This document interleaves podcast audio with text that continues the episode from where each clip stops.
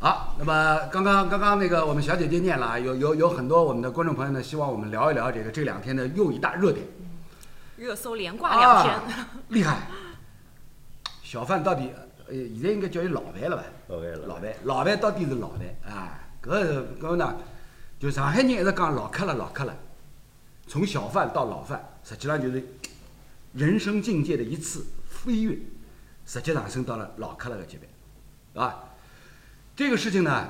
就这两天因为因为因为朋友圈里面都在都在都在传播这一段这个吐槽大会的视频，老范厉害，果然上海人有腔调，上去就按照伊自家讲法，中国足球终于也有机会可以来讲讲其他人了，可以来讲讲中国篮球了，是吧？搿事体就讲，过去介许多年数里向，中国足球一直是被被各行各业口诛笔伐，口诛笔伐，水平嘛踢了介差啊，脸都不要了，对吧？就我们我们引用老范当年当年自己接受采访的时候说的那句名言，啊，就这段视频这么多年过去了，在网络上这个点击量是不得了的，不得了的。我可以说这段视频的故事，这段视频是我们以前单位的同事小马去拍的。嗯，那天新闻回来，我就要试这篇，所以我应该是前三、前四个看到这个视频。看到的辰光，十一啊，搿闲话讲了绝对，而且那一比五输给泰国，有有二三，对吧？绝对杀个搿闲有话，二而且三，泰国泰泰国 U 二三，而且这段视频中间还剪掉了一些一些东西，嗯，当做有点切口，哇哦，对吧？稍稍微微不是不是哇，哦妹妹妹妹不用哇哦，老范老范这个无论是接受采访，有没有摄像机，有没有话筒对，一定会的。对他来说是没区别的。对对对，我晓得他应该会有扯客，但是呢，我是因为我看了这段视频嘛，而且这段视频当天晚上播出的时候，那个男主播叫庄宁宇。对，特别出名，对 对然后我看到搿段视频个辰光呢，我晓得应该是剪过，但是我从来没有看到过完整非剪辑版嗯本。但是今朝出声哥讲好以后，我准备回去寻一寻。对， 就说是这样的，就说那个可能不是电视专业的同学可能不知道，采访中间插画面，基本上就是当中截导，嗯现在大那家两都段知声道音了，听来 到，对吧？那么有眼缺口的地方，实在跑不脱，侬又跑，侬又跑像国外哔哔哔勿来塞，那么只好只好处只好处理它，哎对吧？哎呃，说的呢还是蛮有艺术性的，对吧？那虽然也是一些老的过去说过的话，但是呃，因为综艺节目嘛，综艺节目无非就是大家能够一笑，对对吧？对，但是再反过来说呢，从专业的这个领域出发呢，心里向总会有眼窝塞。啊，其实呢，就是老范老范这天说的这个所有这一番喷出来的内容里面，让我听了最适意的是啥呢？小郭啊，你那场比赛你才得一分啊， 这个不容易的。 搿就三哥啥？三哥就讲我跟李艳我们一块解说足球比赛，空门打不进，比打进难度大。就是我我们转播的时候，有的有的时候会说，哎呦，这个球我奶奶都有可能对啊，对啊碰一下都进了啊，打不进比打进难度大啊！这结果你做到了，就这这种事情，这种事情从我们解说角度上来讲，哎，也是也是很稀罕的，嗯，是吧？要要要过多少，干干他多少场比赛才有可能把那能干成机会？我我最欢喜的一句就是他自嘲说这些国家我也第一次见，啊，对 哎对吧我没对，这有过去这段我也 看了，哎，自嘲，对吧？就是就是谁谁都能输，感觉谁都知道对吧？ 我是看先看了那个范指导的那一嗯段，然后后来看了那个杨明的那一段，因为他们是反攻的对对嗯那对种对感对觉对的嘛对。，一正一反嘛。哎，对对，就是虽然是个综艺节目啊，但是吐槽这件事情，我觉得它的前提，一件事情能够拿出来吐槽，它的前提是所有人都已经释怀了，并且这件事情没有造成过什么重大的影响。但是，请问中国足球和中国篮球，他们所吐槽的这些事情，没有造成很大的影响吗？呃，这个呢，就这你些事情不应该被释怀啊！妹妹，我跟你讲啊，这个呢，妹妹，只能是这么来说，因为中国足球过去那么多年留给大家的那些失望的场景片段，已经实在太多了，是吧？然后呢，另外可以举一个例子，比如说新浪微博有一个有一个账号叫中国国家男子足球队，嗯是吧？这是这是新浪微博上的一个一个嗯官方号，然后呢是某一年就写了写了一句对对不起起，嗯是吧？写了一句对不起，然后底下底下评论、留言、转发，上万、上数十万、上百万。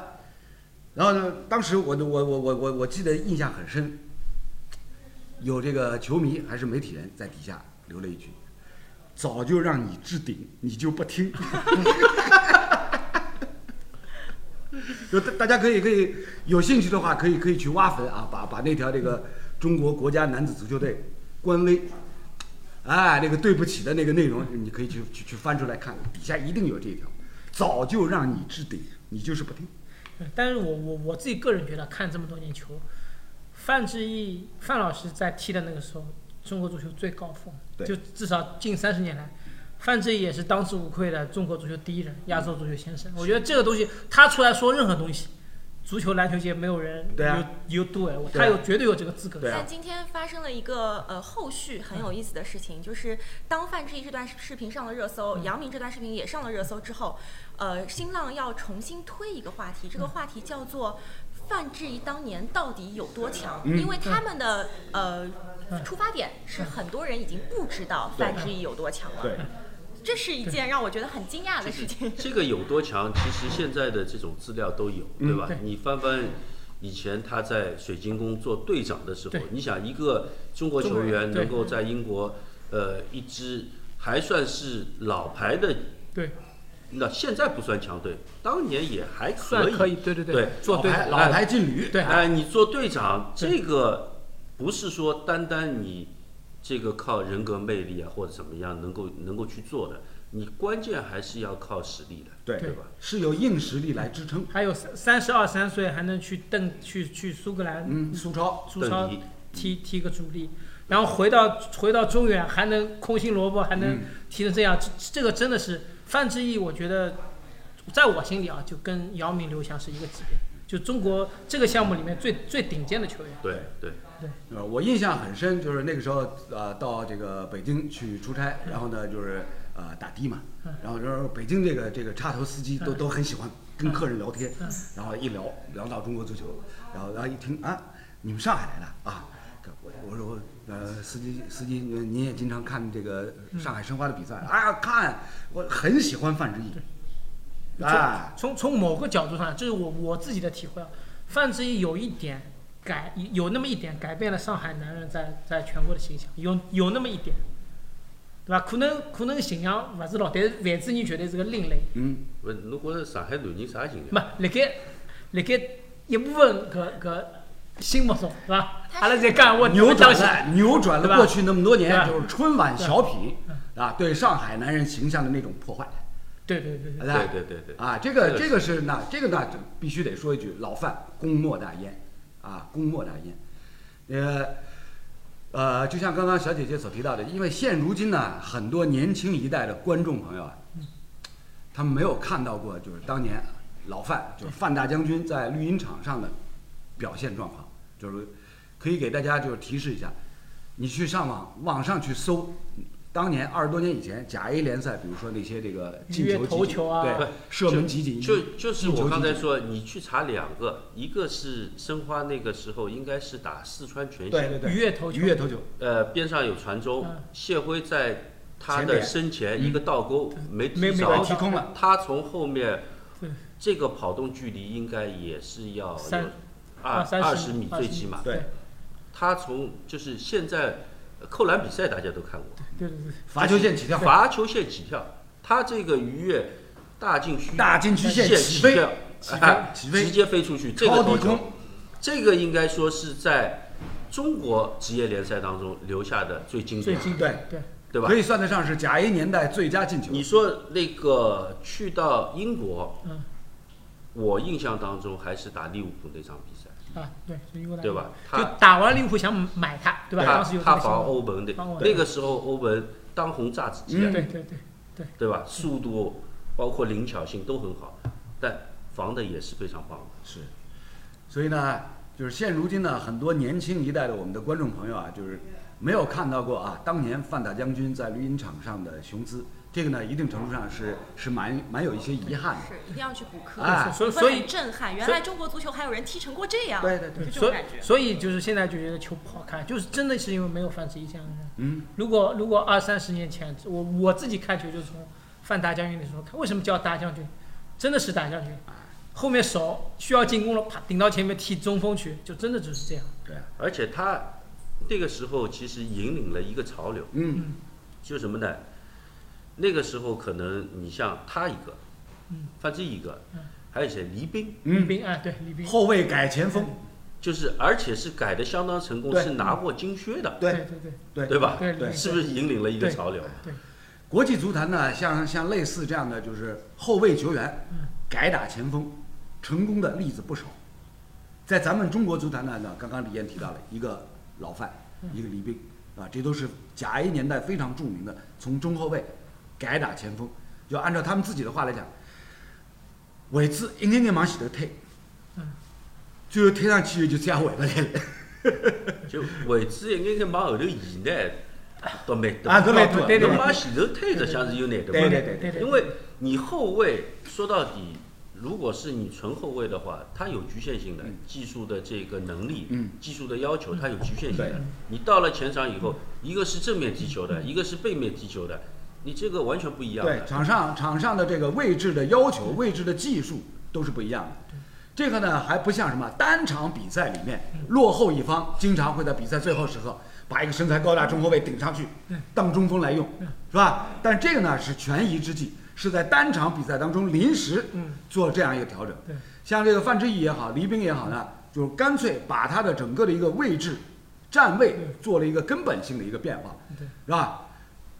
从从他们那个年代开始，哎，就是大家看到了，就是当时的上海申花队整个的攻击力一下子就上了一个档次，嗯，对上了一个档次。所以呢，就像刚刚李燕所提到的，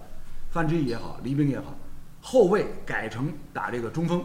甚至还拿到了这个联赛的最佳射手，对是吧？就是像这样的球员，他们个人能力在球场上所能够起到的作用，在球队当中所起到的这个作用，这是让整个这支球队都出现了一个什么质的。脱胎换骨的一个质的飞跃。对，而且就是说，范志毅在场上的气质啊，就是说后面也也也没有这样的你人。你嗯是说吧到气质这嗯这个一个点上嗯啊，我在想，就他是为数不多在中国足坛，他可以去违背教练嗯，执教意愿的一个对球员。对，你如果现在碰到任何一个嗯我们的国内的球员，你说我踢着踢着，我后面不待了，我上去，嗯对上去了我不回来，嗯，那个时候他能够做到，而且他能够做好。还能指挥别人谁回去谁怎么对样，对，现在谁敢？对，就侬上去两分钟，教练马上叫侬下来。对，对，哎，李燕说这个呢，就又让我想起了这个二零零六年的世界杯赛。当时呢，小组赛阶段，我跟我跟刘越一块儿，我们转了一场比赛，是什么呢？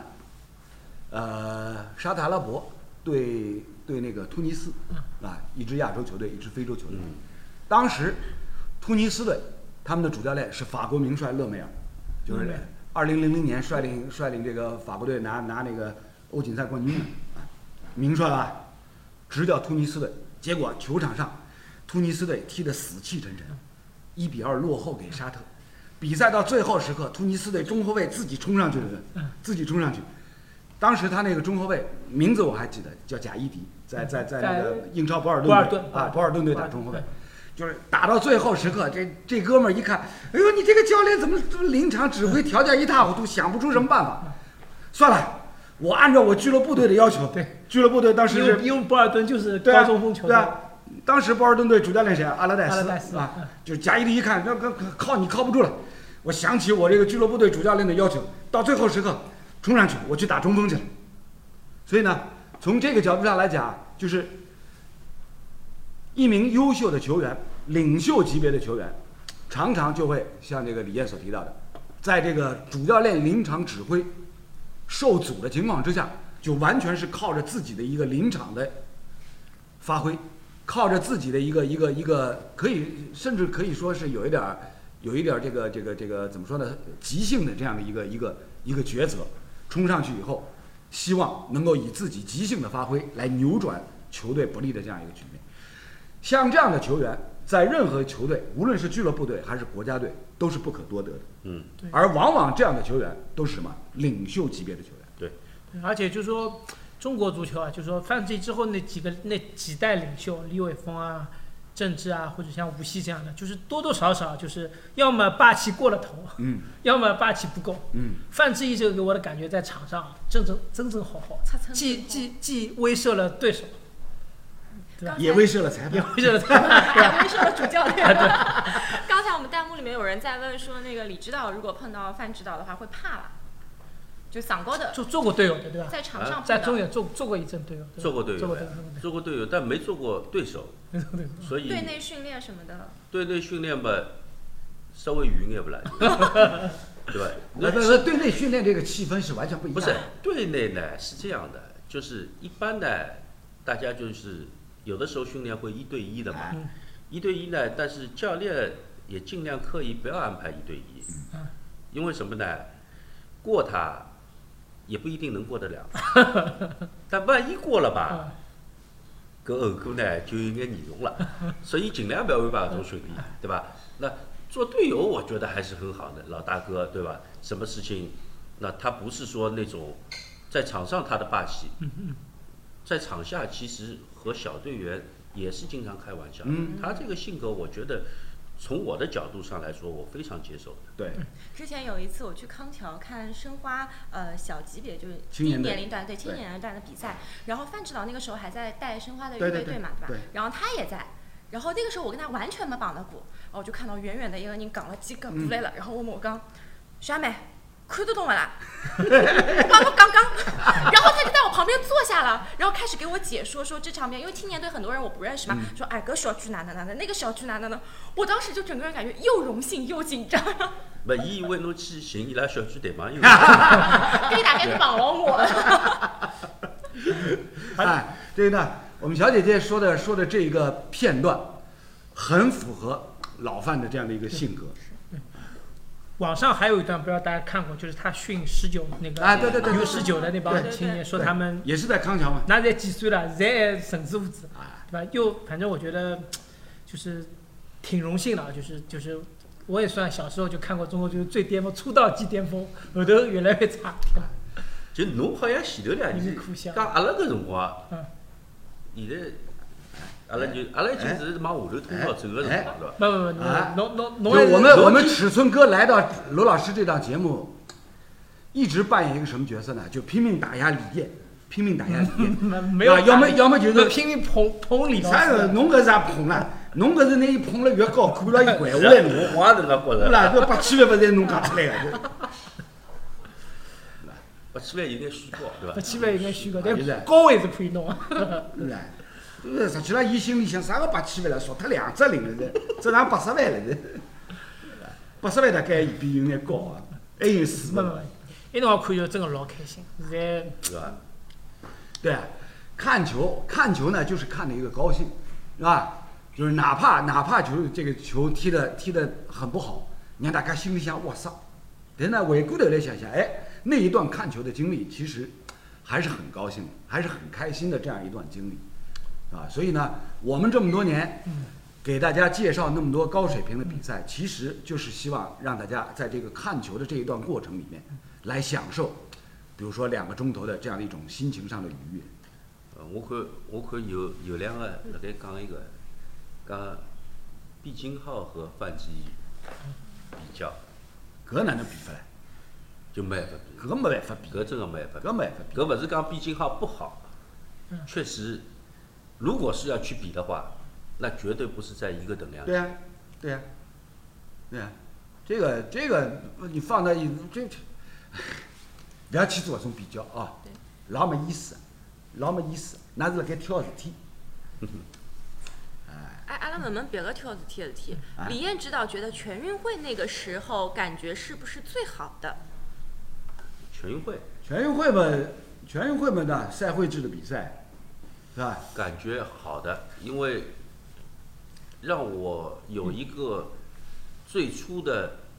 虽然不是职业联赛，但是有最初职业联赛的感觉了。因为全运会其实是有年龄要求的。你是踢上海的那些球我员，上海那届全运会的，上海那届全运会呢，八因运八为会运会八九运七会年，因为我们上海呢是七七七八年龄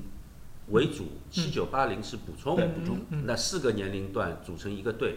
呃，这个年龄段呢，七七七八，因为呃全国各地其实都很强，因为它重点年龄段。嗯你想嗯，健力宝，对健力包括呃我们以前说，其实有两个对国奥队，对还有一个是唐鹏举带的到德国去的。嗯，但上海在这个年龄段呢不是很强，不是很强，所以就是原来超龄的有三个，我们那届呢就是在上海办，嗯能有五个，嗯，五个呢那个时候国家队有国家队的任务，所以就是你像范志毅啊，包括其他的有一些也是没有没有没有进来，嗯，是蔡健林、对，陈晓东、申思、祁宏、就是超龄球员，谢辉哎，对，哎，他们进来的那蛮开心的，因为也和陈晓东睡一个房间，所以就是说这个让我有了一个最初的职业队的感受。呃，咱们国家呢，因为有全运会这样的一个重大的赛事啊，所以呢，就是全运会对接奥运会啊，就是奥运战略。那么划到国内的话呢，就是就是一个全运会跟跟奥运会这样的一个战略呢，做一个对接，是吧？不仅仅是这个足球这一个项目，其他各个项目其实都是都是这样一个奥运战略的一个延伸啊，是一个是一个对接的这样的一个概念啊。那么对于对于像李艳这样的这个球员呢，从这个青年队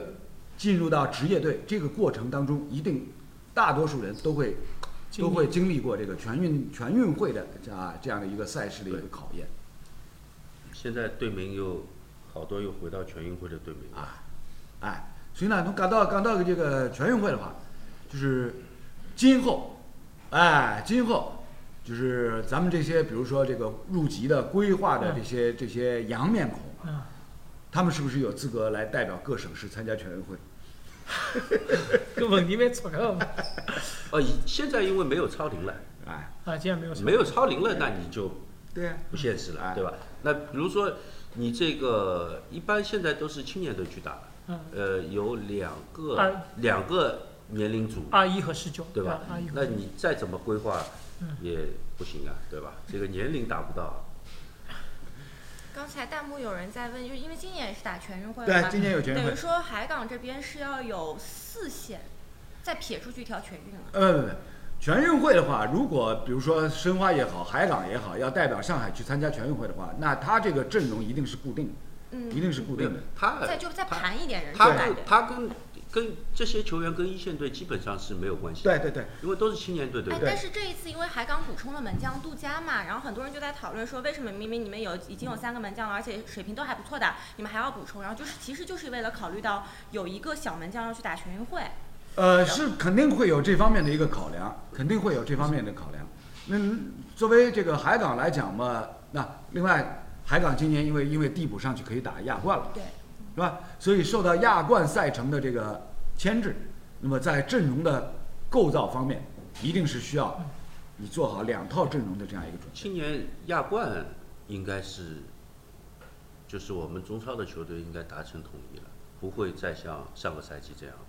基本上还是预备队对啊，预备队对啊，所以呢，所以就就更加需要有有两套阵容的一个打对，法。因为你看是现在你杜佳来了，有四个守门员，嗯但孙乐呢，你这么多年就一直没，没有太多上场的机会，对吧那应该就是杜佳和陈威争二门，正常呢，陈威应该二门应该是稳的，因为他呃也是国奥队的嗯这个主力守门员，对吧？但是呃，刚才卢老师也提到，可能他有其他的任务，包括国奥队他有也有对任务，国奥是队对吧有有有那你这个有的时候会呃受到一定的影响。对，那杜佳虽然上个赛季打的不多，但是前几个赛季，他一直延续的还可以。那你对做一个替补门将，我觉得，呃，还可以。哎，好，呃，今天这个第二趴的内容，从我们这个老范啊，曾经的范大将军，现如今是老范，老范也也也，哎，给我们给我们提供了一个非常有趣的这样的一个话题。呃，这个话题呢，其实怎么说呢，也是因为说，就过去那么多年，无论是中国足球还是中国篮球，留给大家太多的失望，留给大家太多的遗憾，留给大家太多的哎没有达到期望值的那些结果、那些片段啊，所以呢，才让大家有了这样的一个共同来探讨、来一起、来喷啊、来吐槽的这样的一些内容，蛮好的，蛮好的。因为为什么呢？就是体育比赛本身，体育比赛本身是包含了很多正能量的，是吧？很多很多这个向上的那些正能量的那些东西，但是呢，并不全部，因为什么？世上没有常胜将军，是吧？这个有辉煌灿烂的时刻，一定也有什么跌入低谷的时刻。哪怕比如说像这个中国女排，是吧？那么辉煌灿烂，但是中国女排过去四十年里向也勿是一直好呀，也有落到落到落到低谷的辰光，对吧？比如讲像像奥运会进不了进不了个像前前四四名对名啊嗯，就就这个对从球队自身的一个一个发展过程来讲，哎，这是正常的，有起伏是吧？有高峰也有低谷，是吧？否则就不对了。对，哎大家回过头来想想，就是足球赛场上对吧？国家队的层面，德国队选得好了吧？但是德国队也有很差的时候，啊是吧？意大利队选得好了吧？意大利队居然有的也有的预选赛不出现的这个时根本根候本，勿会输拨阿尔巴尼亚呀！ 你这个话你不能这么来说的呀！不是西班牙队，堂堂西班牙队过去在世界杯预选赛也曾经有过输给塞浦路斯队的时候，根本也不会输完塞浦路斯再输直布罗陀，根本不会。那那啊，那抬抬杠了，抬杠了，抬杠了，那好吧？把一阵。就就刚，哎呀，就是就怎么说呢？就说，呃，我觉得范大将军有资格批评任何中国足球的东西，因为他是在这个过去四十年，他站在最最对最顶尖的对一个球员。对，就是这一点，这一点大家大家一定是接受，一定是认可的啊！如果中国足球过去的三十年里面要找一个代表性的人物的话，老范应该是当当之之无无愧愧的啊，对应该是当之无愧。所以呢，他站到这个吐槽大会的舞台上来批评，比如说中国篮球，是吧？大家一定是能够接受的，因为他有这个资格，是吧？他的级别也是摆在那儿，足够了，足够了。就是回过头来一哎样，那个姚明来批评中国中足国球足，球，对大家侪骂我讲了对呀。吧？哎对啊对吧对对对郎平来批评中国足球，大家也骂我讲对了的。刚刚你刚才刚说一些男排被遗忘了，好可惜。但不是遗忘，上海男排的成绩拿也要拿呢，人家现在是巅峰啊！就是这个，我们以前节目当中所提到过，曾经提到过，上海这么多的运动队，尤其是球类项目，拿冠军啥人拿了最多？总归是男排了，啊对了，总归是上海男排拿冠军拿的最多，无非什么？无非就是这个冠军在大家的心目当中，这个含金量不是很高而已，啊，这是这是项目自身的一个问题，这是项目自身的一个问题，啊。就好比什么？就好比那罗老师，罗老师这个这么多年解说，比如说美国的体育项目，我自家老欢喜看棒球，你知道吧？棒球。但是棒球在中国人心目当中有地位不呢？哎来，再举个例子，我们的近邻之一印度，印度人民，印度人民对板球、 板球疯狂到什么程度？疯狂到什么程度？但是板球在世界所有的运动项目当中，它的地位几何？哎所以呢，这一点，这一点大家其实都是能够理解的，就是你心平气和的、客观的来看待啊，所有这些运动项目，是吧？一定什么？一定是排名有前后的，是吧？你心目当中的这个地位一定是有高有低，这个是正常的，否则就不对了。